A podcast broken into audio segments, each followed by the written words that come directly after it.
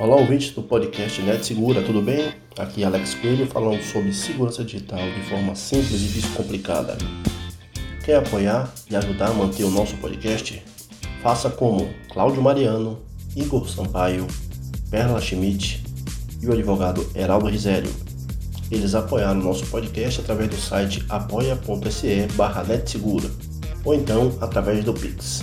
Bom, hoje iremos falar sobre a recente remoção de mais de 700 mil aplicativos no Google Play, que o Google Play vem fazendo uma limpa em diversos aplicativos na sua loja no Google Play por violação de políticas.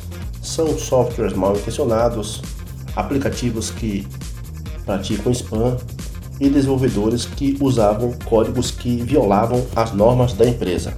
Então, são mais de 720 mil aplicativos que foram removidos entre 2020 e 2021 através de violação de políticas que o Google implementa. Então, se aquele software, aquele aplicativo viola alguma política, ele é avisado. Se não for verificado e ajustado que tipo de infração ele está cometendo, o Google simplesmente remove tira do ar. Então, esse número é um, é um resultado de políticas de segurança que foram implantadas recentemente para promover, na verdade, mais segurança para os usuários. Né? Esse é um dos papéis, esse é um dos objetivos do Google.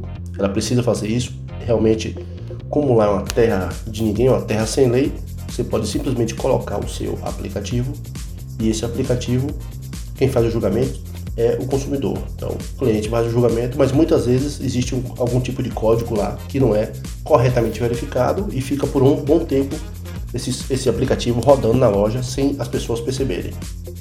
No total, a plataforma do Google Play Protect ela escaneou mais de 100 milhões de aplicativos em busca de malwares ou códigos mal intencionados.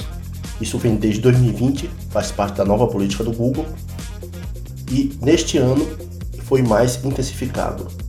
Algumas políticas foram específicas para aplicativos relativos à Covid-19, a pandemia do Covid-19. Eleições também entraram no rol de avaliação, notícias com relação à Covid-19 e outras do tipo.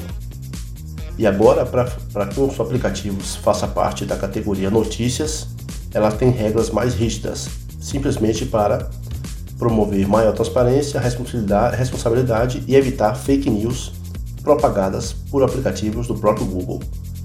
Lembrando que neste ano vários golpes também foram aplicados com aplicativos se passando por auxílio emergencial, e mais de 20 mil pessoas baixaram aplicativos falsos, aparentemente pareciam ser do governo, né, da Caixa Econômica, para pagar o auxílio emergencial, capturavam a senha e esses criminosos virtuais simplesmente roubavam, faziam um saque digital através do aplicativo oficial com os dados e a senha dos usuários. Bom, esse é o nosso podcast de hoje. Saiba mais em netsegura.com.br.